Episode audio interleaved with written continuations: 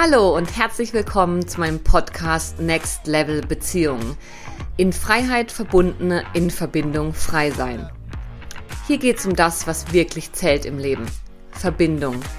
Zu sich selbst, zu anderen und zu allem, was ist. Ich bin Linda Klein und ich freue mich mega, dass du da bist.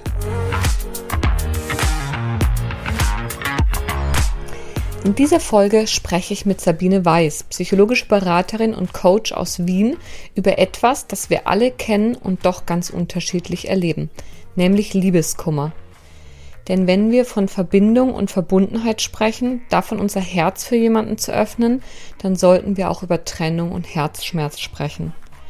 Du erfährst in unserem Gespräch, wie komplex Liebeskummer eigentlich ist, worum es im Kern geht und worunter wir wirklich leiden wieso Sabine den Begriff Liebeskummer als Verharmlosung erlebt, welche Ängste, Gedanken und Emotionen sich hinter Liebeskummer verbergen und wie du rausfindest, was den größten Teil deines Leidens nach einer Trennung ausmacht, wieso eine Trennung traumatisch sein kann und was Trennung mit Trauma zu tun hat und natürlich, wie du am besten mit Liebeskummer umgehst. Viel Spaß beim Hören! Ja, hallo und herzlich willkommen zur heutigen Episode mit dir, liebe Sabine. Schön, dass du da bist. Danke, dass ich da sein darf. Danke für die Einladung. Ähm, ja, für dich als Zuhörer oder äh, Zuhörerin, äh, Sabine Weiß ist psychologische Beraterin seit über zehn Jahren und ähm, lebt in der Nähe von Wien äh, oder in Wien und hat dort ihre Praxis, viel auch, was sie mir gerade noch erzählt hat, ähm, im Laufen tatsächlich, wenn Leute on, äh, wenn Leute persönlich kommen, dass sie im, im, in die Bewegung coacht, was ähm, schöne Vorteile haben kann. Und ähm, aber auch viel online. Und Sabine arbeitet mit Schwerpunkt ja Liebeskummer und vielleicht auch so Beziehungen, ähm, die nicht so schön geendet sind und man sich fragt, ist das jetzt toxisch oder war mein Gegenüber allenfalls narzisstisch? Und Sabine ähm, kennt sich da gut aus und macht da seit vielen Jahren ihre Erfahrungen und begleitet Menschen aus dem Liebeskummer hinaus und wieder in ja, ein fröhliches, ausgeglichenes Leben, nenne ich es mal. Und ich bin auf Sabine gestoßen vor zwei, drei Jahren, als ich selber mal Liebeskummer hatte und tatsächlich äh, ja dein Notfall sieben Ta mhm. Tagesprogramm mal mitgemacht habe, habe, habe und das mega spannend fand, ähm, da so dieses sich begleitet fühlen, so in einer Phase, wo man doch sehr vulnerabel ist und was aufbricht. So war zumindest mein Erleben. Und genau, ich freue mich sehr, dass du da bist und ja, jetzt auf unseren Austausch. Mhm. Ich mich auch, ja. Ähm, ja, Sabine, vielleicht so auch als für dich als Einstieg die Frage, die ich den meisten Gästen stelle oder eigentlich allen. Bei mir geht es ja um Verbindung und Verbundenheit. Ähm, mhm. Was bedeutet das eigentlich für dich? Vielleicht auch im Zusammenhang mit, dem, mit den Themen, die du dann bearbeitest mit deinen Klienten.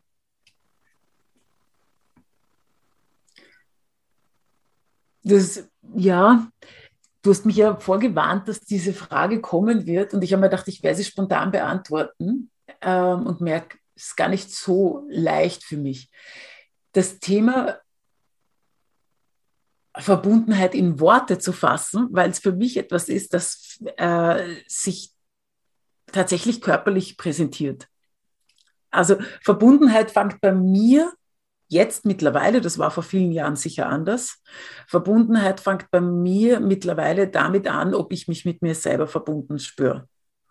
Ja, also dass ich mich in meinem Körper spüre und merke, dass ich mit mir verbunden bin ja?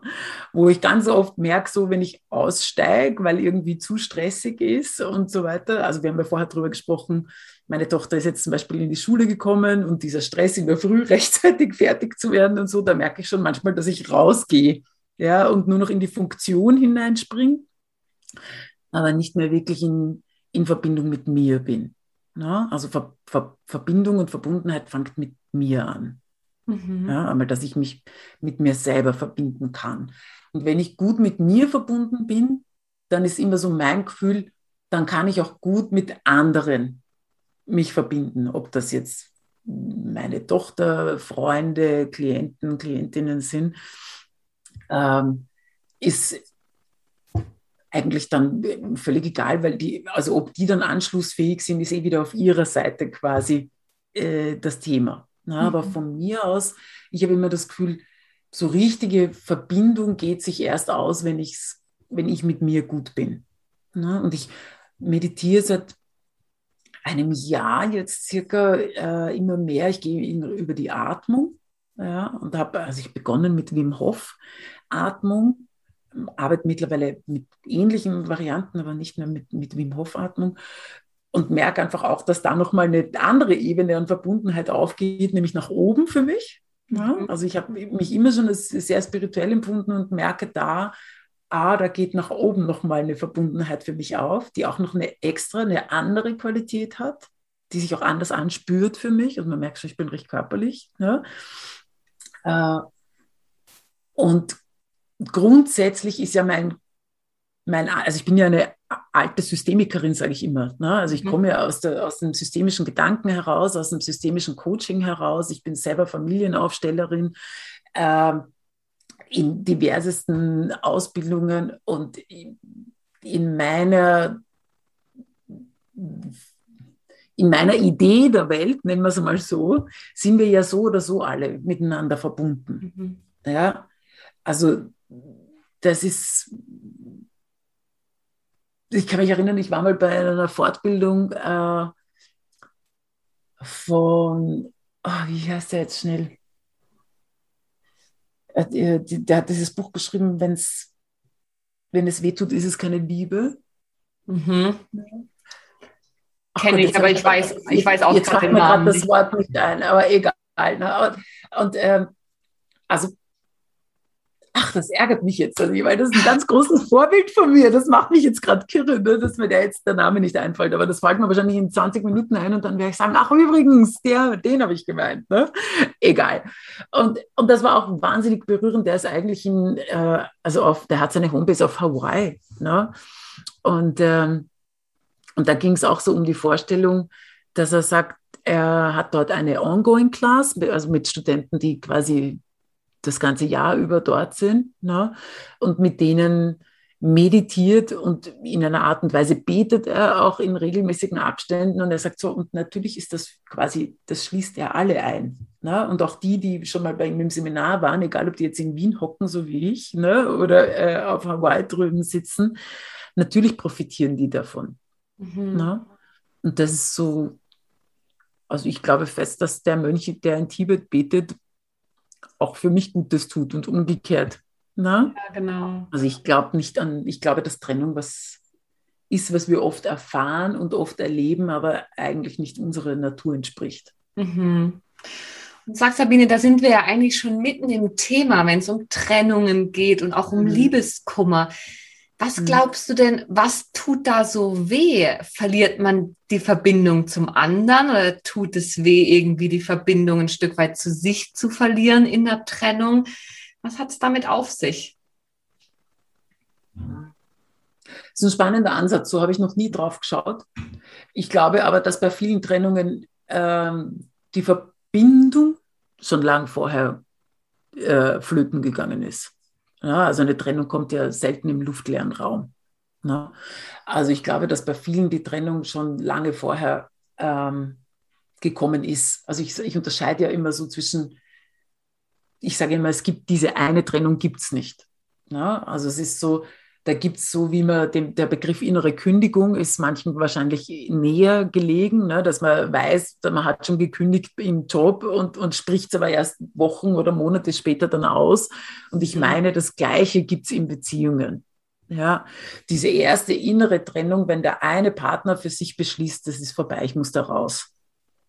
Das ist so quasi diese erste innere Trennung, wo ich meine, dass die Verbundenheit eigentlich sich schon langsam verabschiedet.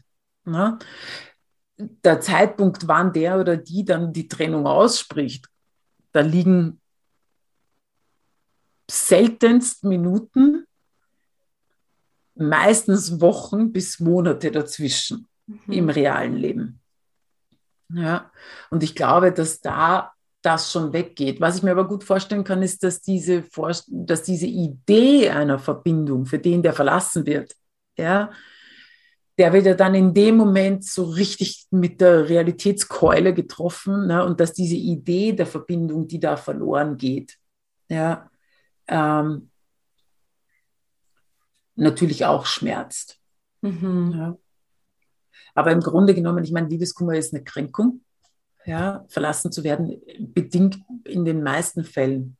Also wenn es jetzt nicht gerade eine freundschaftliche Trennung ist und diese freundschaftlichen Trennungen, die geistern immer wie ein Mythos durchs Netz. Aber ganz ehrlich, ich habe das, ich bin jetzt 47, beruflich habe ich es logischerweise noch nie erlebt, weil die Leute würden nie in eine Praxis kommen. Ne? Und äh, im Privatleben kenne ich, glaube ich, einen, der mir das irgendwann mal glaubhaft auch versichert hat. Nein, zwei, jetzt zwei, ja, ähm, die mir das glaubhaft versichert haben, aber die haben halt auch ihren Trennungsschmerz schon quasi gemeinsam in der Beziehung miteinander aufgearbeitet und dann sind dann als Freunde, nachdem sie noch eine Zeit lang als WG zusammengelebt hat, auseinandergegangen. Aber das ist ja nicht, äh, wie soll ich sagen, der Standard.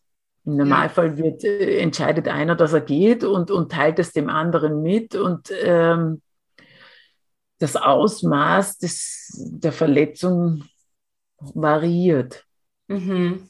Das subjektive Schmerzempfinden kommt ja auch nochmal dazu. Ja, mhm. also, und ja. was glaubst du, wieso unterscheiden wir Menschen uns so sehr in der Intensität die wir, in der wir leiden nach Trennungen? Also womit hängt das zusammen? Ist das die Unerwartetheit, also Unvorhersehbarkeit? Hat es was mit mir zu tun und meiner Sensitivität? Ist es die Dauer der Beziehung oder was sind so die Faktoren, die das Ausmaß bestimmen? Mhm. Ich glaube, dass dieses unterschiedliche Ausmaß für den jeweiligen oder die jeweilige betroffene Person gar nicht so ersichtlich ist. Bin echt überzeugt davon. Ich, hab, ich arbeite in meiner, schau, weil wie soll ich denn wissen, wie schlecht es meinem Klienten oder meiner Klientin geht? Ja. Mhm. Äh, also ich arbeite ganz gern mit, mit einer Skala, habe die vor Jahren selber für mich entwickelt äh, in einem anderen Zusammenhang und das ist eine Skala, die geht von minus 10 bis plus 10.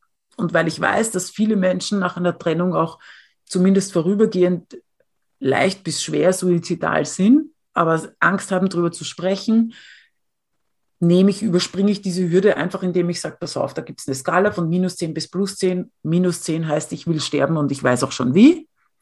Plus 10 ist der glücklichste Tag in meinem Leben, wo stehst du? Mhm. Und ich habe Klienten, die sagen minus 8 und ich sitze da und denke mir, ja, mindestens. Also in minus 8. Ja, glaubhaft, nachvollziehbar, auch vom Schmerz her. Und ich habe Klienten, die sitzen da und sagen minus acht und ich denke mir, aha, interessant, dass das deine minus acht ist. Und manchmal thematisiere ich das dann sogar, ja, und sage so, also wenn das deine minus acht ist, ja, dann gibt es entweder eine große Diskrepanz zwischen deinem Innenleben und deinem, dem, was du nach außen tragst, weil nach außen würde ich dich maximal auf einer 0, minus 1, minus 2 vielleicht einordnen. Ja, das schaut aus, als hättest gerade einen schlechten Tag und nicht, als hättest gerade eine 20-jährige Beziehung verloren, so in der Art. Ne? Ähm, aber ich erlebe das durchaus unterschiedlich und ich habe Leute, die mir schreiben, danke für diesen Kurs und, und Ding und ich war vor zwei Wochen noch auf minus, auf minus 10 und heute bin ich schon auf plus 2, wo ich persönlich mir denke, boah, Alter, wie geht denn das? Ja. Mhm. Also ich, ich schaffe, ich hätte das nicht schaffen, ja, also von minus 10 auf plus 2 in so kurzer Zeit zu kommen. Ne? Und es gibt andere, die brauchen für das ein halbes Jahr. Mhm. Und das ist auch okay. Ja, und ich von außen habe natürlich bei manchen das Gefühl, die leiden mehr und bei manchen das Gefühl, die leiden weniger. Aber subjektiv betrachtet, glaube ich, aus der eigenen persönlichen Sicht heraus ist es, glaube ich, für jeden immer schlimm. Und das ist auch immer meine Aufgabe, es ernst zu nehmen, egal wie sich es für mich präsentiert. Ja. Weil nur weil ich da sitze und mir denke, naja, so schaut aber eine Minus 8 nicht aus, ja, das heißt ja gar nichts. Das ist ja nur mein Eindruck, den ich thematisieren kann. Ne? Genau. Aber das heißt nicht, dass das was, dass dem deswegen nicht schlecht geht.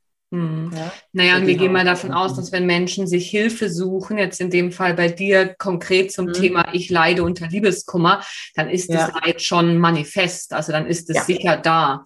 Und das heißt, du machst auch, wenn ich dich richtig verstehe, ähm, es ist eigentlich egal, wie lange eine Beziehung gedauert hat. Es ist egal, ja. vielleicht, ähm, ja, was man auch mitbringt. Eine, eine Trennung kann einen massiv treffen oder man kann ganz gut damit umgehen.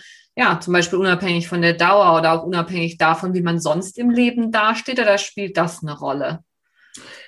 Es hat natürlich, man kann auch das wieder nicht loslösen. Na, also ich kann nicht von Verbundenheit sprechen und dann sagen, und ich betrachte das komplett isoliert und das ist völlig egal, ob du äh, einen riesen Schuldenberg hast und arbeitslos bist und äh, vielleicht noch einen drohenden Herzinfarkt hast und dann kommt die Trennung auch noch. Natürlich kann einen das anders erwischen, als wenn du sagst, oh, sonst ist alles super.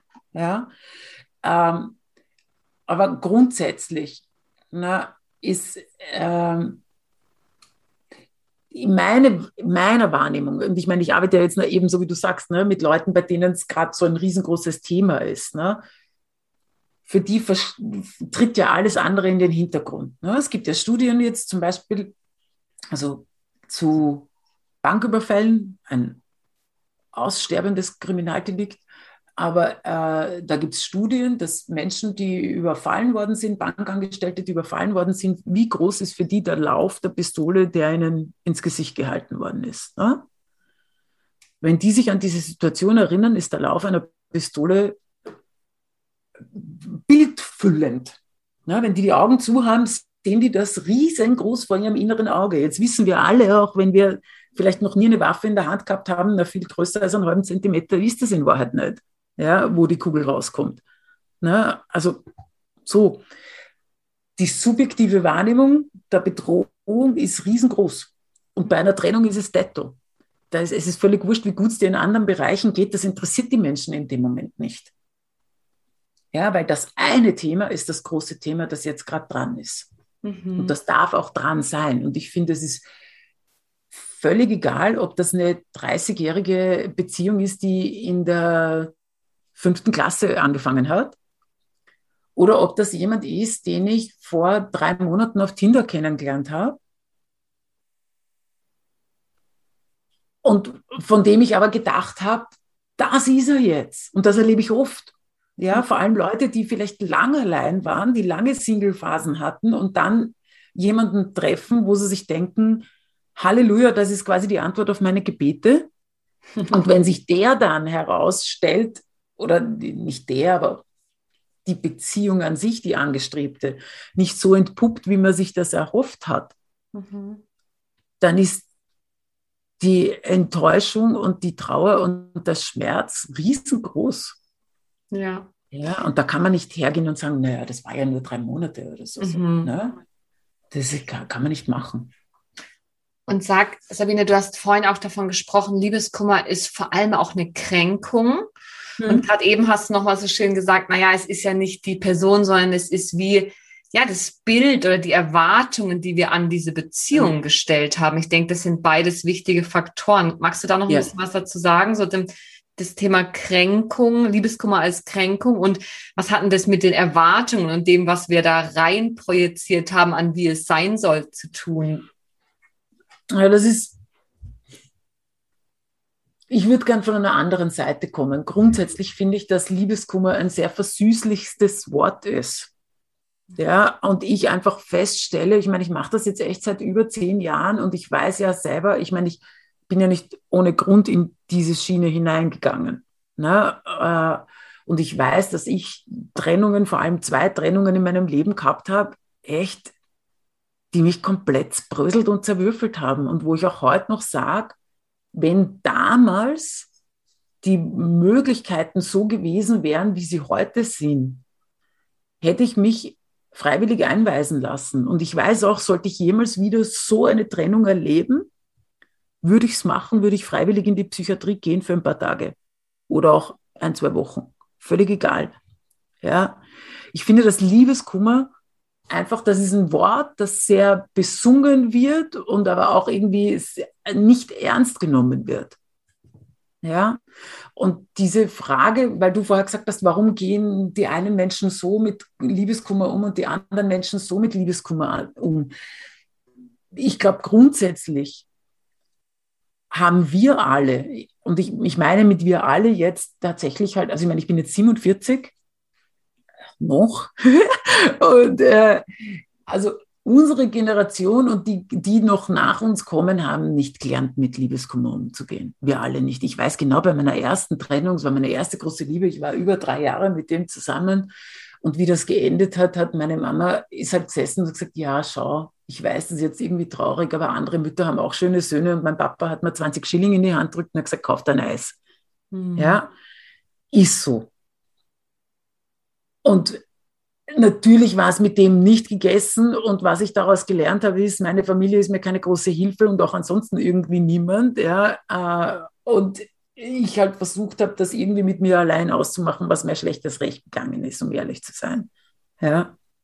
Ähm, wo ich mir heute denke, in der jetzigen Erziehung, und ich sehe es ja jetzt auch bei meiner Tochter, wo ich einfach versuche, ihr jetzt schon, obwohl sie erst sechs Jahre ist, beizubringen, einfach über Emotionen zu sprechen und auch darüber zu sprechen, da schließt sich jetzt ein bisschen der Kreis, was sie will, weil sie manchmal auch da steht und sagt, Mama, darf ich bitte? Und dann sage ich so, darf ich bitte was?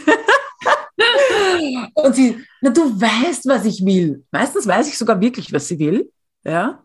Manchmal weiß ich es aber auch wirklich nicht, wo ich mir denke, jetzt, jetzt hat es mich gerade irgendwie blank erwischt. Ich weiß wirklich nicht, was ich gerade will. Ähm, und dann sage ich, du, du musst lernen zu sagen, was du möchtest, du, sonst kriegst du es nicht. Sogar wenn ich wüsste, was du willst, ja, ich kann es dir nicht geben, wenn du mir es nicht sagst. Sag was und dann finden wir eine Lösung. Vielleicht nicht unbedingt so, wie es das du gern hättest, aber so. Na? Ne? Und dieses Lernen, sich darüber klar zu werden, was will ich, das zu formulieren, das auszusprechen und dann mit den Emotionen umzugehen. Das ist was, was von dem ich mir erhoffe und wünsche, dass das jetzt so Kinder in, also Menschen, die jetzt Kinder sind, ne, vielleicht schon mehr mitkriegen, weil sich die Eltern mehr mit dem Thema beschäftigen und dass sich das dann in 10, 15, 20, 30 Jahren auswirken wird. Sicher bin ich mir aber nicht, ob das wirklich einen großen Unterschied macht, ne, mit dem, wenn man dann in der Situation ist, dass man verlassen wird. Ne. Aber schau, verlassen zu werden, ist natürlich auf der einen Seite verliert man die Vorstellung, die man mit dem Partner, mit der Partnerin verbunden hat. Und damit wird man konfrontiert und das ist unangenehm. Ja, aber ich möchte es jetzt ungern nur auf diese Schiene bringen, weil das dann so das Gefühl hat, so, ja, krieg deine Erwartungen in den Griff und dann wirst du nie wieder Liebeskummer haben. Und das mhm. stimmt einfach nicht. Ja, das stimmt einfach nicht. Und äh, wenn man verlassen wird, darf einen das einfach aus der Bahn werfen und das darf einem wehtun und das darf schmerzen. Und meine Aufgabe sehe ich eigentlich nie darin, diesen Schmerz wegzukriegen. Im Gegenteil, also ich sage immer, ich halte es da wirklich, also die Buddhisten haben diesen schönen Satz, Schmerz ist unvermeidbar, Leiden ist optional. Und das ist, das ist mein Credo. Mhm. Ja?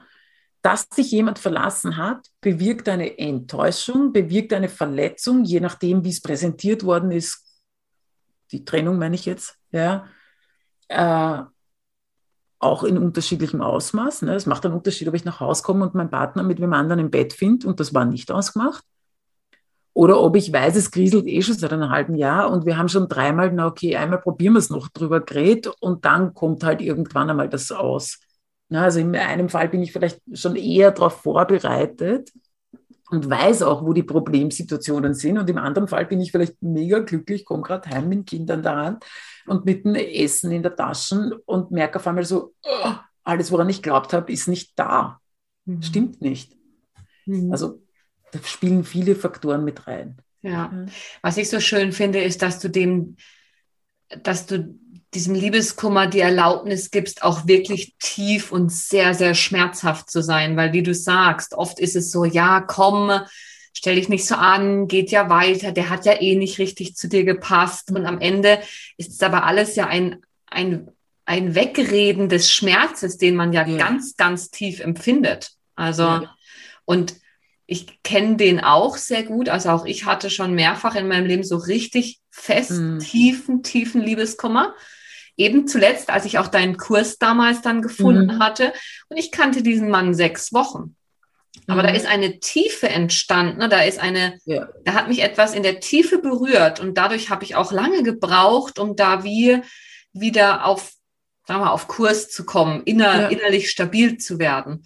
Und ich finde es gerade spannend, was du sagst, so dieses auch der Umgang mit Emotionen, die annehmen, benennen zu können, auch Unterstützung anzufordern. Ich habe gerade überlegt, was sind denn die vorherrschenden Emotionen, wenn es um Liebeskummer geht? Also mir fällt so Angst ein, zum Beispiel mhm. Angst, ich finde nie wieder jemanden oder auch Wut, warum oder ganz viel Traurigkeit. Bei mir ist, glaube ich, so eine vorherrschende Emotion Traurigkeit, so über den, über den Verlust. Was sind denn das für Emotionen deiner Erfahrung nach, die da, da, also da reinspielen? Ich glaube, es ist die komplette Bandbreite, weil es macht wirklich einen Unterschied. Ne? Also die, ich habe schon Leute in einem bestimmten Alter, die einfach sagen, wenn, wenn die Beziehung jetzt bricht, bin ich mir nicht sicher, ob ich in diesem Leben nochmal eine Beziehung haben werde und für die das echt eine Belastung ist.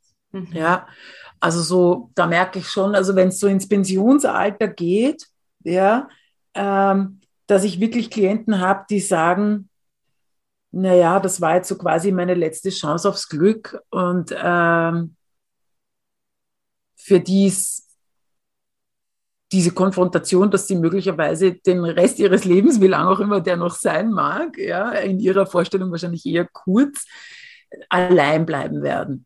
Ich habe aber auch umgekehrt, ich kenne Leute, die sind meine Güte, da gibt es Klienten, die sind keine 30 Jahre alt, haben aber in ihrem Leben noch gefühlt noch keine richtige Beziehung erlebt, die die gleiche Angst haben, dass sie den Rest ihres Lebens allein bleiben ne? und den einen oder die einen nicht finden. Ähm, die Angst, aber grundsätzlich ja, die Angst, niemanden mehr zu finden, ist eine Angst, die nach einer Trennung da ist. Nicht im ersten Moment, meiner Erfahrung nach oder meiner Beobachtung nach, ist das was, was eher erst so nach ein paar Wochen kommt. Ne? Grundsätzlich, also ich denke mir, die Phasen, die Phasen der Trauer, die Liebeskummerphasen, äh, ich, da habe ich ja eh auch einen Haufen Videos dazu draußen, die sind schon ganz gut erforscht und das bestätigt sich für mich auch einfach immer wieder, dass die Leute in den ersten Tagen oft total in der Schockphase sind. Und ich meine, so wie es halt heute ist, ja, du wirst verlassen und die Leute setzen sich hin und kaum geht die Tür zu, Handy auf, Google angeschmissen und geht schon los. Ja, und die einen gehen halt her und, und, und, und suchen nach Ex zurück oder nach Trennung oder nach Kontaktsperre oder nach Liebeskummer. Na, ähm, die anderen suchen die Datingbörsen. Und, und, laden sich das runter und viele machen, glaube ich, beides gleichzeitig. Ja, ähm, und äh, was ich erlebe, ist schon, es ist natürlich zum einen dieses, eine große Frage ist, also finde ich wieder jemanden, aber die Frage kommt für mich in meiner Beobachtung eher nachgelagert. Was oft kommt, ist so dieses, wie kann er nur, wie kann sie nur? Mhm. Ja, äh, jetzt gerade zum Beispiel Schluss machen oder auf diese Art und Weise Schluss machen. Ja. Wenn es dann schon, wenn anderen gibt im Leben von diesen Menschen, ist oft auch so dieses, ah, wie kann der mich so schnell ersetzen? Ja, oder wieso haben wir da gar keine Chance bekommen? Das stimmt oft nicht, aber das ist oft die subjektive Wahrnehmung. Ja, also der oder die hat mir ja gar keine Chance gegeben, das Thema zu ändern. Ja, das stellt sich oft dann in der Begleitung heraus, dass das überhaupt nicht stimmt, dass da schon seit Monaten immer wieder Gespräche und, und Themen gegeben hat, wo ich sage, naja, aber ist es nicht eine Chance, wenn ich anspreche und sage, mich stört das, dass du das und das machst? Ja? Ich meine, wie viele Warnschüsse braucht man? Und wann darf man gehen? Ne? Und da muss auch, möchte ich auch gleich vorweg einmal sagen, es gibt keinen guten Zeitpunkt zum Schluss machen. ja, und es gibt auch keine, wie soll ich sagen, keine richtige Art und Weise, Schluss zu machen, weil ich habe Klienten, die sagen, meine Güte, der hat mich eine Woche, der hat mich einen Tag vor Weihnachten verlassen, wie kann er das nur machen? Der hat mir das ganze Weihnachtsfest versaut. Und dann habe ich Klienten, die kommen und sagen, boah, und der hat mich am 25. verlassen, was soll ich mir jetzt davon denken? Der hat mir doch das ganze Weihnachtsfest nur noch was vorgespielt. Ne? Also egal wie du das machst, es gibt keinen richtigen Zeitpunkt. Schluss machen ist immer Bieb, ja? Also such dir das Wort aus, das du einsetzen möchtest. Ja, aber es gibt keinen richtigen Zeitpunkt fürs Schlussmachen und es gibt auch, es gibt so quasi einen anständigen Weg, Schluss zu machen, hinzugehen, ein Gespräch zu führen, face to face. Ich persönlich mag das zum Beispiel nicht einmal gescheit. Ehrlich, wenn ich merke, dass sich eine Beziehung dem Ende neigt, überhaupt wenn das vielleicht nur was ist, wo man sich ein paar Monate lang begegnet ist. Mir ist lieber, der sagt mir das am Telefon. Und dann kann ich auflegen und ich habe diese ganze Energie gar nicht in meiner Wohnung drinnen. Und dann kann ich auflegen, kann man einen Schluck Tequila nehmen und dann kann ich laufen gehen und kann einmal pff, irgendwie mich abbeuteln und einmal realisieren, was da überhaupt gerade passiert ist, anstatt dass ich da jetzt in einem, also so quasi unter vier Augen in einem Zweiergespräch meine Kontenance bewahren muss und mir das alles anhören muss und bla. Also ich zum mhm. Beispiel halt von dem gar nichts. Ja? ja. Aber es gibt natürlich Leute, die sich dann an dem total aufhängen und sagen, oh, er hat mich nur mit einem Brief verlassen oder sie, ja, oder er hat es mir nicht einmal persönlich gesagt, sondern nur am Telefon und so. Und ich denke mal, ja, ja.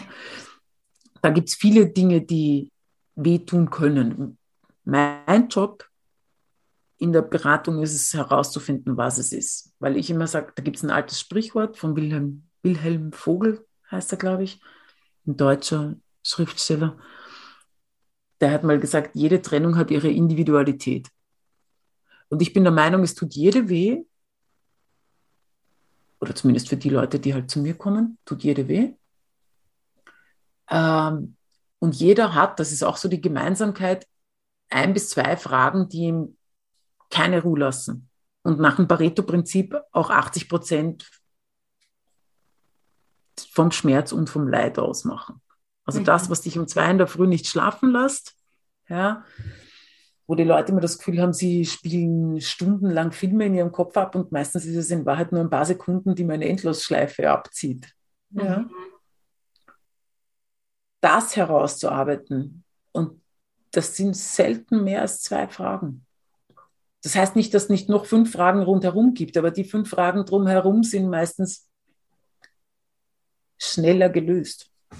Und kannst du da mal vielleicht ein paar Beispiele nennen? Oder was sind denn so typische Fragen, die, die häufig diesen tiefen Schmerz dann auslösen? Gibt es das? Also, Oder? also der, Schmerz, der Schmerz an sich, ich bin überzeugt davon, der Schmerz an sich ist, hat was mit der Trennung per se zu tun und den können wir nicht wirklich, den kann man nicht aufgreifen und verändern. Den kannst du zulassen, den kann man annehmen, da kann man drüber sprechen, dann kann man die Phasen durchlaufen. Was ich erlebe, ist, dass die Menschen, die zu mir kommen, in den meisten Fällen, ja, einen unfassbar schlechten Umgang mit ihren eigenen Gedanken haben. Und das kenne ich, weil das, ich war genauso. Ja, und dass das ja dieses Überbordende oft das Leiden ist, ich bezeichne es halt so, ja, weil es selbstgemachter Schmerz ist. Die Tatsache, dass dein Partner, deine Partnerin dich verlassen hat, ist etwas, das wehtut. Punkt. Und das werden wir nicht wegkriegen. Das ist so. Wenn du dir in den Finger schneidest, tut das weh. Ja? Wenn ich dann aber sitze, oh, ich habe mir in den Finger geschnitten und oh, wie konnte ich da so blöd sein, dass ich das gemacht habe und bla bla bla, das ist der Aspekt, der Leid bringt. Mhm. Ja? Und das ist meine Aufgabe, das herauszuschälen mit meinen Klienten. Was ist der Aspekt, der wehtut und was ist der Aspekt, wo sie sich selber quälen? Und selber quälen tun sie sich ganz gern eben mit genau diesen Fragen. Wieso habe ich keine Chance mehr bekommen? Das ist eine Frage, die nächtelang quetschen kann. Mhm. Und die man wirklich, da muss man oft wirklich mit einem Zeitplan wieder reingehen und sagen, okay, noch einmal. Erzähl mir das letzte Jahr vor der Trennung ganz genau. Und dann einmal hinschauen und kritische Punkte entwickeln. War es wirklich so, dass du keine Chance gekriegt hast? In den meisten Fällen ist es so, dass es doch eine gegeben hat und nicht nur eine. Manchmal ist es so, dass man wirklich keine gekriegt hat. Dann muss man einen Weg finden, damit umzugehen, dass es so ist. Ja? Aber mal da. Ja? Das nächste ist eben dieses so, wie konnte ich so schnell ersetzt werden? Höre ich auch ganz oft. Ja, also bei langjährigen Beziehungen, wenn der Partner sich neu verliebt und woanders hingeht. Ja. Ähm, eine ganz große Angst, auch völlig, hat eigentlich kaum was mit dem zugrunde liegenden Schmerz zu tun. Aber eine ganz große Angst ist immer, der findet jetzt garantiert eine und mit der kriegt, macht er dann alles, was er mit mir nicht gemacht hat. Bei der wird er dann endlich äh, eben in Verbindung gehen, ja, ähm, nachfragen, wie es der geht, die wird er heiraten, mit der wird er zusammenziehen, mit der wird er Kinder kriegen, ja, wo ich sage, es sind Filme, die dich stundenlang, tagelang, monatelang beschäftigen können, die aber eigentlich mit dem Schmerz der Trennung eigentlich nichts zu tun haben. Das sind deine Kopfkinos, die dich dann in den Wahnsinn treiben. Ja. Und das, wenn man das schafft, auseinanderzuhalten und auseinanderzukriegen, ja, und dann diesen zweiten Teil, wo es eben in dieses Leiden hineingeht, wo man sich selber durch seine eigenen Gedanken, weil ich habe so viele Leute, die immer sitzen und sagen, aber ich kann da gar nichts dafür, mein Film fährt einfach ab. Ne? Deswegen sage ich immer, ich habe eine gute und eine schlechte Nachricht. Ne? Die gute ist, man kann was machen. Die schlechte ist, du brauchst Disziplin. Was du lernen musst, ist deine Gedanken zu kontrollieren. Und das geht relativ leicht in Wahrheit. Aber es braucht Disziplin, das ist eben die andere Geschichte. Ne? Und darf ich fragen, was du da für, eine, für einen Tipp vielleicht gibst für jemanden, der eben genau das erlebt, so nachts wach liegen oder aufwachen und eben das, die gleiche Sache abspulen. Also ich kenne das, du kennst das wahrscheinlich mhm. auch, genau. Ja, voll. Ne? Also. Das kennen wahrscheinlich die meisten. Hast du da so einen konkreten äh, Tipp jetzt auch für die Zuhörerschaft, so was, was tun, wenn man nachts dieses Erleben hat? Ja, also ich selber habe mich ganz viel mit mentalem Training äh, beschäftigt und ich weiß für mich, ich habe für mich gelernt zu akzeptieren, Nummer eins, ich muss sowas, also ich muss Trennungen, egal auf welcher Ebene, so oder so verstoffwechseln. Ich kenne mich schon, ich weiß, dass ich einfach brauche. Ich brauche meine Zeit und ich brauche lang. Ja? Ähm, und wenn ich dann sitze und wirklich, also das ist dann für mich oft die Frage, ich bin ja selber dann auch nicht, also ich, ich gehe mit, ich gehe ja selber ehrlich gesagt dann zu einer Supervisorin, die ich lange gesucht habe, ne, ähm, und hole mir dann auch Hilfe von außen. Das ist das eine. Also ich habe einen totalen Notfallplan, was ich mache, wenn ich nochmal so eine Trennung erleben sollte, die mich in der Heftigkeit erwischt. Ja, so. Na, und, aber wenn ich so liege in der Früh, also es gibt viele Techniken, die man anwenden kann. Vieles, was du auf YouTube findest zum Thema mentales Training, ist gut. Ja, und ich meine, es fängt mit so simplen Dingen an wie, also das wird ja ganz oft auch empfohlen, dass man sich selber einfach sagt, stopp. Ich persönlich glaube, es ist zu kurz gegriffen. Also ich habe schon immer das Gefühl, ich muss zuerst mit den Klienten einmal wirklich diese Unterscheidung zwischen, ist ja klar, dass das eine eine Verletzung ist, die dir dein Partner, deine Partnerin zugefügt hat und das andere was ist, was du gerade in deinen Kopf drehst. Mhm. Dass sie mal mitkriegen, ah, das bin ich. Nummer eins. Wenn ich es einschalten kann, kann ich es ausschalten. Ja, und ähm, daher zu gehen. Und es kommt tatsächlich darauf an. Ich habe Klienten, die schicke ich los und, und die fangen wirklich an, sich mit mentalem Training zu beschäftigen und kippen da rein. Ich habe andere, die, mit denen ich über wirklich, ist auch ein Klient für mich, ist eine True Story, äh, zwei Stunden lang äh, mit NLP-Techniken erarbeitet habe, er den Film verändert. Und er hatte immer diese Vorstellung, also seine Frau hat ihn verlassen und die hatten eine gemeinsame, ein gemeinsames Haus, in dem sie immer wieder Partys geschmissen haben für Freunde. Und in seinem, wenn der um zwei in der Früh wachgelegen ist, hat er äh, immer wieder gesehen, dass diese Party in seinem Haus stattfindet, aber halt nicht er neben seiner Frau steht, sondern der neue Mann. Ne? Und wir haben wirklich dran gearbeitet, was er machen kann, wo er steht in dem Raum, mit welchem Abstand, was passiert, wenn er den Abstand vergrößert, was passiert, wenn er sich vorstellt, dass er vor dem Haus steht und durch durchs Fenster schaut, was passiert, wenn er das Haus auf den Kopf stellt und so weiter und so fort. Und die Idee dahinter ist ja, diese Bilder zu entkräften mhm. ja, und zu entmachten. Und das hat auch gut funktioniert. Und dann habe ich ihn aber in der nächsten Stunde ich ihn dann gefragt, sage ich, und, wie, wie, wie geht es da mit der Geschichte? Und der sagt, gut, aber ehrlich, das war mir viel zu umständlich. Und der hat sich, und das empfehle ich seitdem auch jedem, das ist die Mark-Methode. Ich darf sie auch so, also er heißt Mark und ich habe mit seiner Einverständnis, darf ich das auch sagen. Ne? Der ist hergegangen und hat sich Bio-Zitronen gekauft. Ja. Und jedes Mal, wenn er sich dabei erwischt hat, dass der wieder fucking Mind-Kino gespielt hat, hat der die Bio-Zitrone genommen und hat reingebissen. Und das ist aus psychologischer Sicht großartig. Das ist die großartigste Idee, auf die einer meiner Klienten jemals gekommen ist. Weil er muss aufstehen. Ich meine, zum Schluss hat er es dann schon am Tisch liegen gehabt. Ne? Aber da ist der bewusste Entschluss, ich lasse das nicht mit mir machen.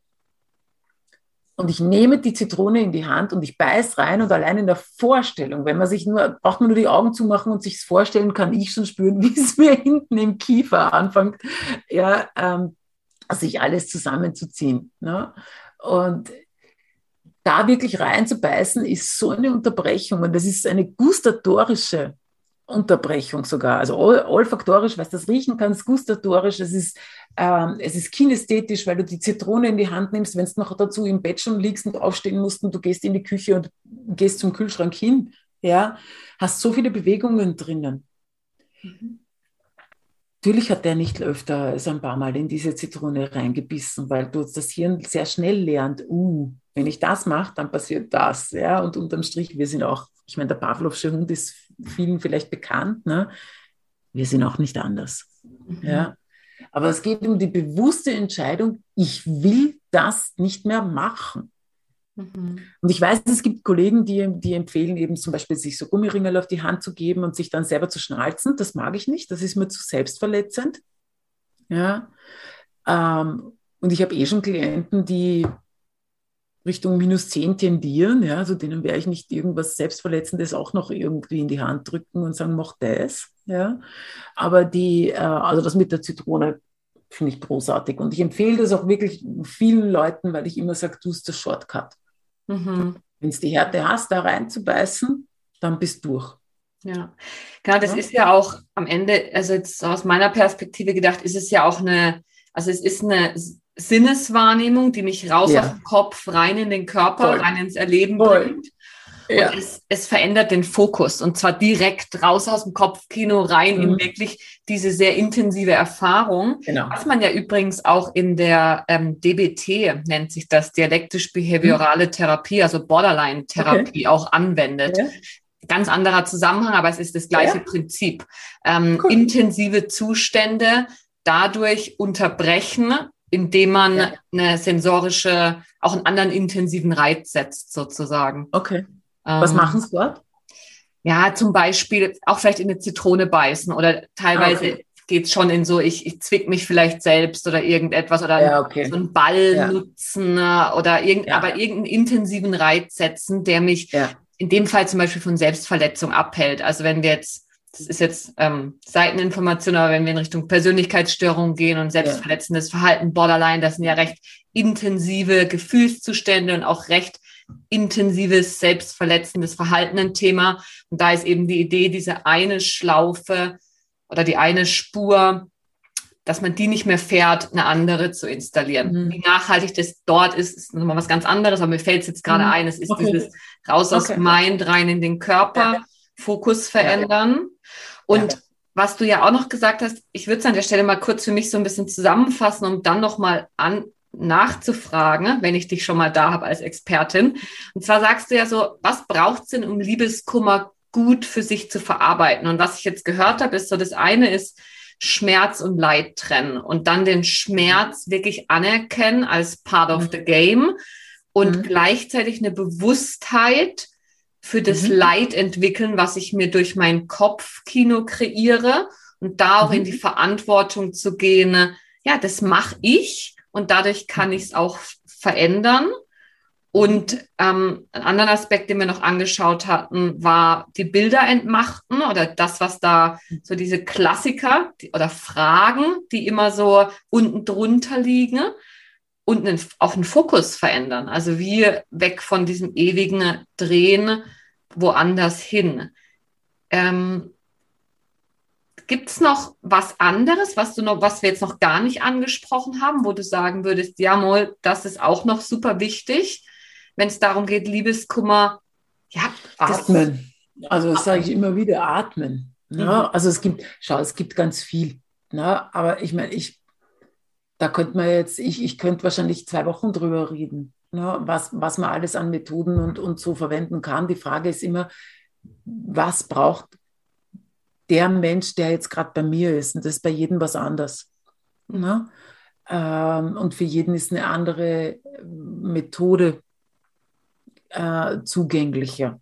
Ne? Das Schöne an der Zitrone ist, dass sie wirklich tatsächlich allgemeingültig ist. Ne? Aber es gibt ja Menschen, die zum Beispiel kaum ein Kino fahren. Ich, ich, also die, ich persönlich zum Beispiel, auch wenn ich grundsätzlich recht visuell orientiert bin, ich fahre eigentlich keine Filme, ich gehe in den inneren Dialog und rede stundenlang selber dann. Und da ist dann natürlich die Frage, ja, wenn ich meine inneren Monologe führe und merke, ich, ich drehe mich da ein.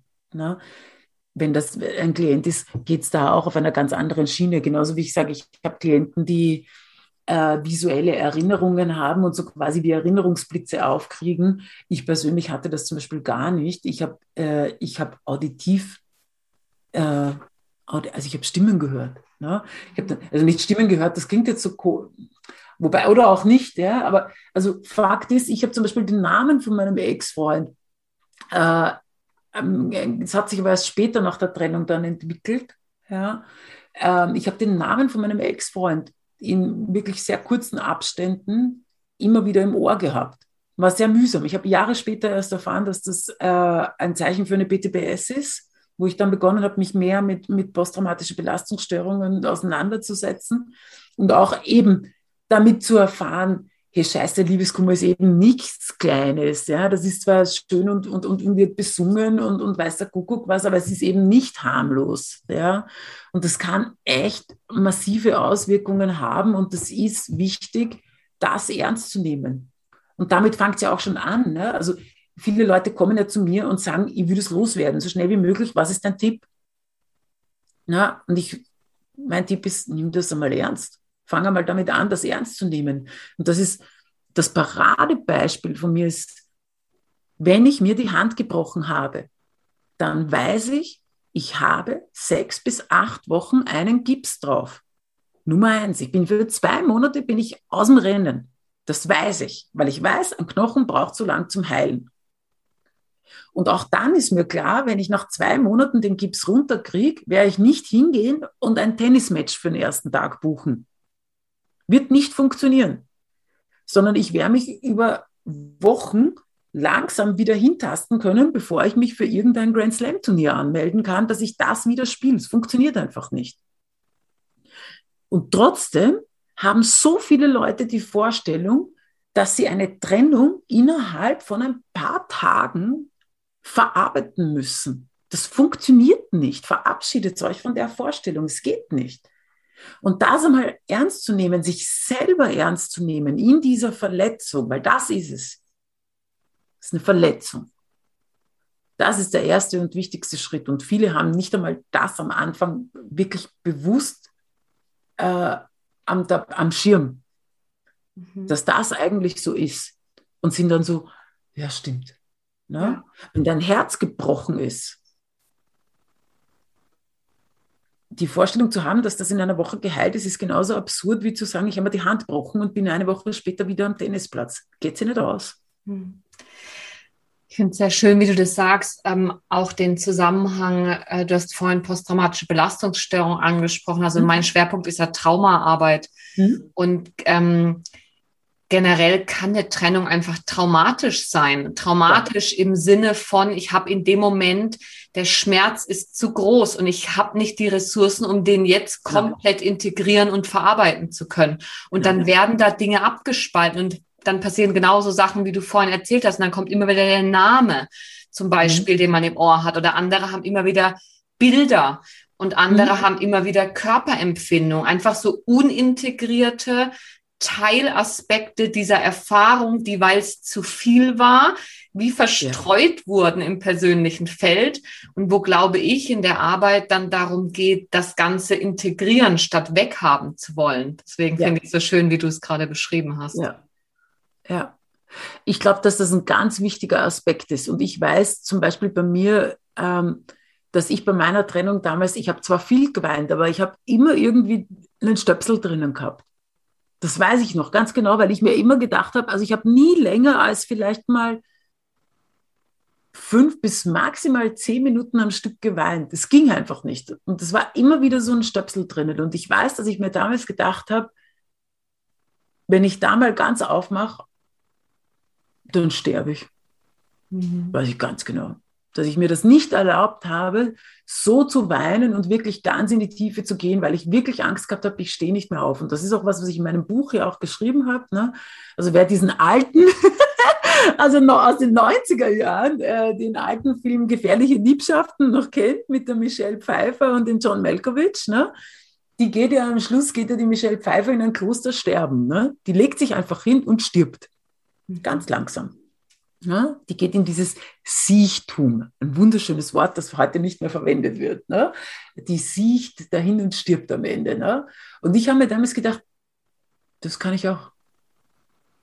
Es war so schlimm für mich, dass ich mir wirklich gedacht habe, das kann ich auch. Ich kann auch. Ich, kann, ich könnte mich hinlegen und könnte sterben. Punkt. Ja? Und ich habe nachher lang, lang, lang dran gearbeitet, ja, da rauszukommen.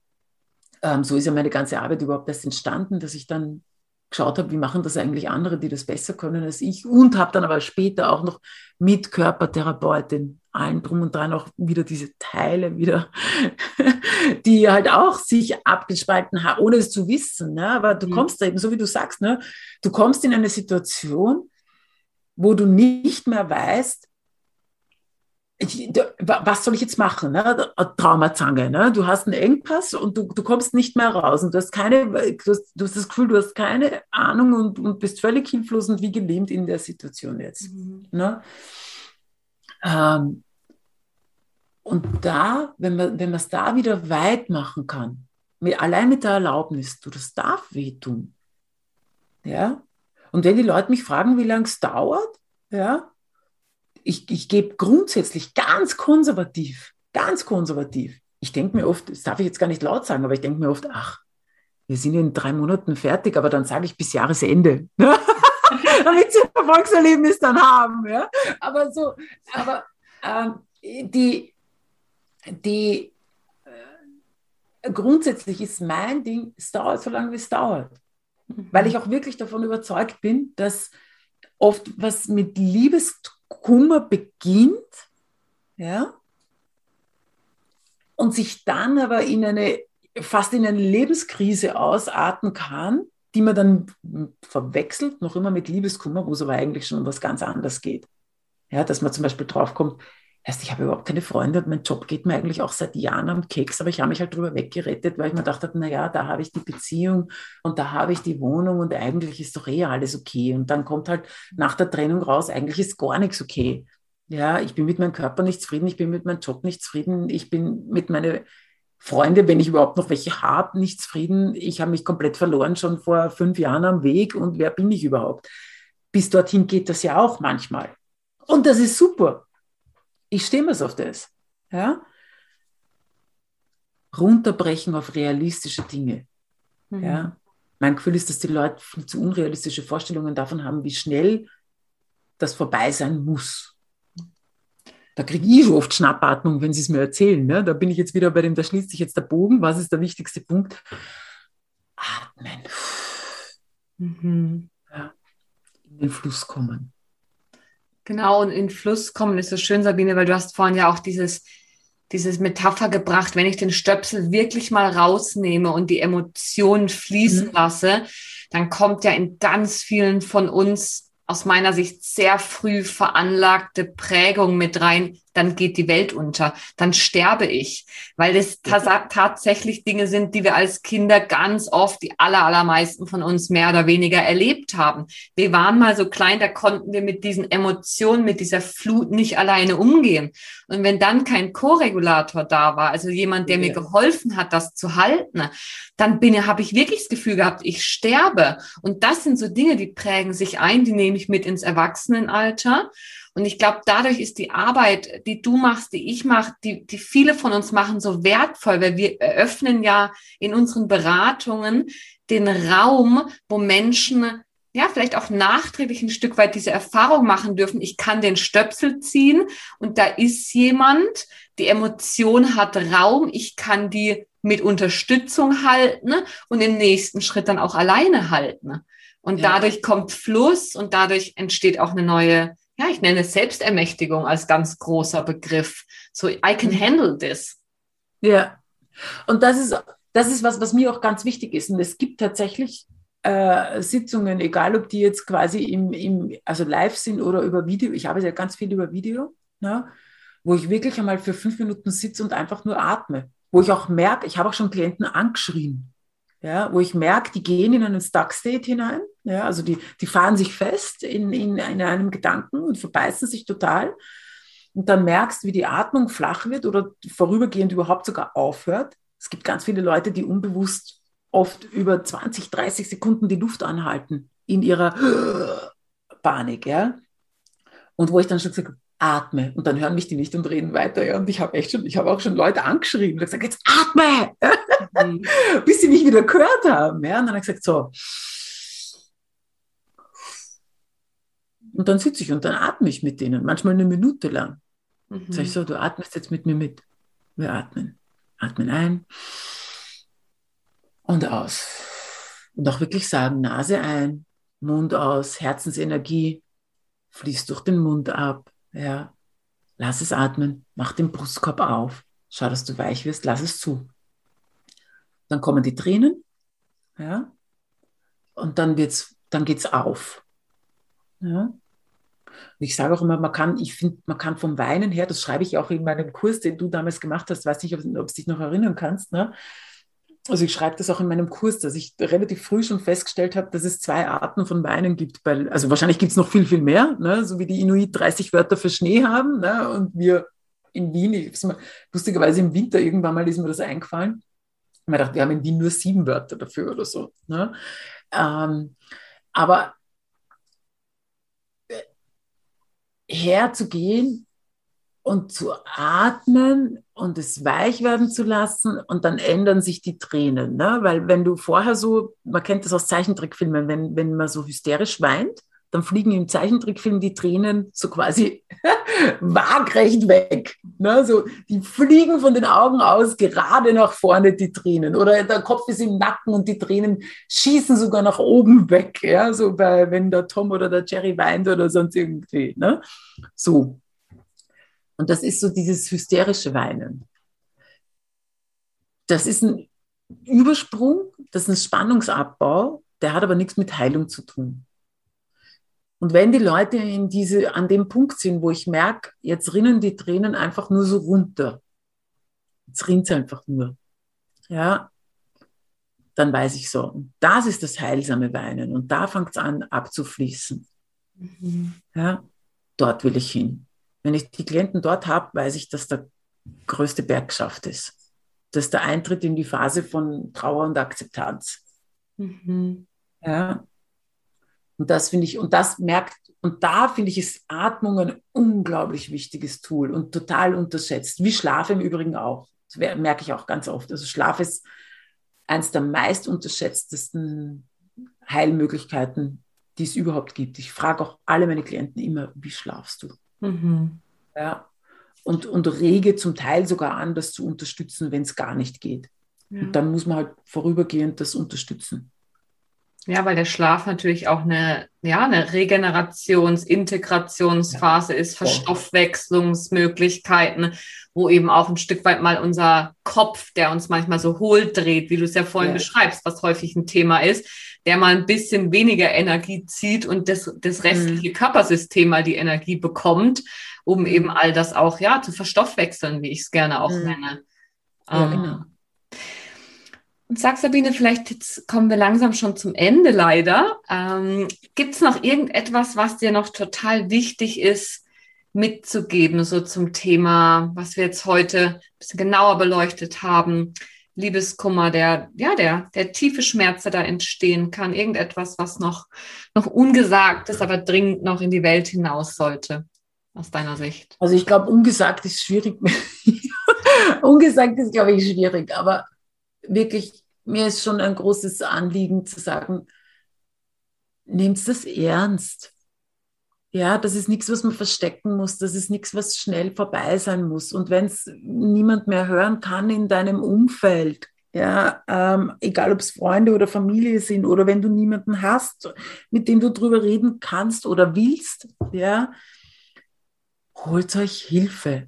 Es ist jeder, geht mit einem gebrochenen Arm ins Spital auch wenn man vorher vielleicht noch nicht weiß, aber man weiß, da ist jetzt irgendwas. Wenn man sich, wenn man, also mir ist das einmal passiert, ich weiß nicht, ob du die Erfahrung gemacht hast, aber ich habe mir zweimal im Leben die Hand gebrochen und ich habe beim zweiten Mal schon gewusst, dass sie gebrochen ist, weil ich das, dieses Körpergefühl von einem gebrochenen Knochen einfach, das beim ersten Mal war ich zwar noch ein kleines Kind, aber das merkt man sich einfach. Der Körper hat ein eigenes Gedächtnis.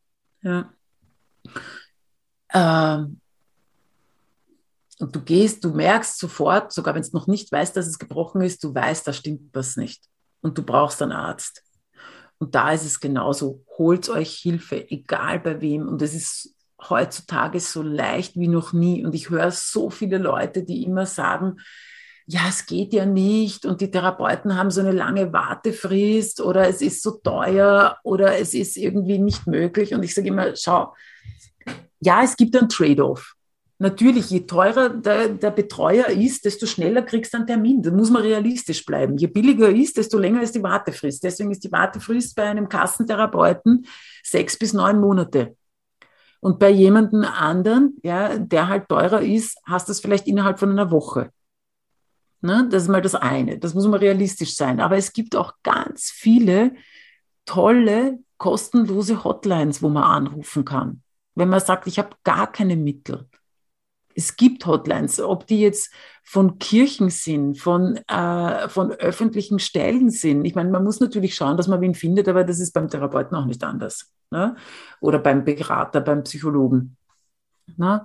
Aber ich denke mal, fast jeder, auch weil die Leute so oft auf YouTube schreiben, boah, na, mit dir würde ich gerne arbeiten. Und ich denke mal, hallo, ich meine, ich genauso wie alle Kollegen, die was veröffentlichen, so auch wie du mit deinem Podcast, den du veröffentlichst, ne, man kann mit mir arbeiten, man kann mit dir arbeiten. Mhm. Ja, jeder, der da draußen präsent ist, bietet im Normalfall ja natürlich auch persönliche Beratung an. Und dann ist nur die Frage, muss man zu dem hinkommen oder kann man digital arbeiten? Und das ist auch so leicht heutzutage wie noch nie. Mhm. Ja, und da hat Corona, glaube ich, schon noch geholfen. Ne, dass viele Leute, die früher gesagt haben, nein, nein, Beratung mache ich nur, wenn ich persönlich hinkommen kann. Das weiß ich schon. Da haben viele Leute vor Corona geschrieben, ich würde ja so gern mit dir arbeiten, aber du bist ja in Wien. Und ich habe immer gesagt, ne, doch mir wurscht, ne? Also ich, ich, bin, ich bin dort, wo du bist. Ja? Sobald du ein Handy oder ein PC hast, bin ich dort, wo du bist. Ja? Leg dich auf die Couch und wir reden. Ne? Ähm, das hat sich mit Corona verändert. Durch die ganzen Homeoffice-Geschichten, dass die Leute wirklich begonnen haben, auch diese Hürde abzubauen und abzulegen. Ja. Aber ich denke mir wirklich, und das sage ich immer wieder, es ist nichts Neues, aber es ist was, das mir sehr wichtig ist. Holt euch Hilfe. Mhm. Ja.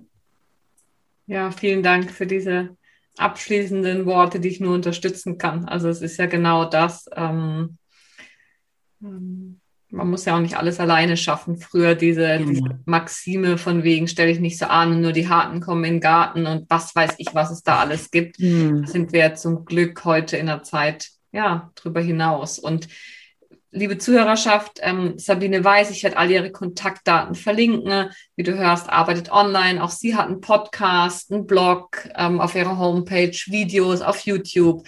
Ähm, die Ressourcen sind da. Ähm, sucht euch denjenigen, mit dem ihr, ja, ich würde es ein bisschen spirimäßig ausdrücken, da wo ihr schwingt und merkt, hey, da docke ich an. Ja. Und dann go for it. Äh, es gibt immer mhm. Möglichkeiten und ja, Investment in sich selbst ist, glaube ich, das Beste, was wir heutzutage tun mhm. können. Und ich danke dir ganz herzlich, Sabine, dass du heute die Zeit äh, und den Raum investiert hast, mit mir für meinen Podcast zu sprechen und dass wir Sehr in gerne. Verbindung gekommen sind mhm. und sicher auch bleiben werden. Und ja, herzlichen Dank und ähm, ja, alles Gute. Danke dir. Alles Liebe auch für dich und für euch da draußen.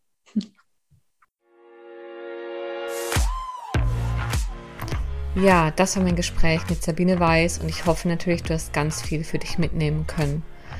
Und falls auch du gerade unter Liebeskummer leidest und einen für dich stimmigen und gesunden Umgang mit diesem Schmerz finden möchtest, um ihn nachhaltig zu integrieren und wieder bereit für Liebe sein möchtest, dann melde dich sehr gern bei mir und wir schauen, wie ich dich dabei unterstützen kann. Denn meiner Erfahrung nach hängt der Umgang mit Trennung ebenso fest mit deinen Bindungsmustern und frühen Prägungen zusammen wie dein Umgang mit dem Beginn einer neuen Verbindung und der Verbindung selbst. Ja, auf jeden Fall wünsche ich dir so oder so eine gute Zeit und freue mich auf nächstes Mal. Ciao, ciao.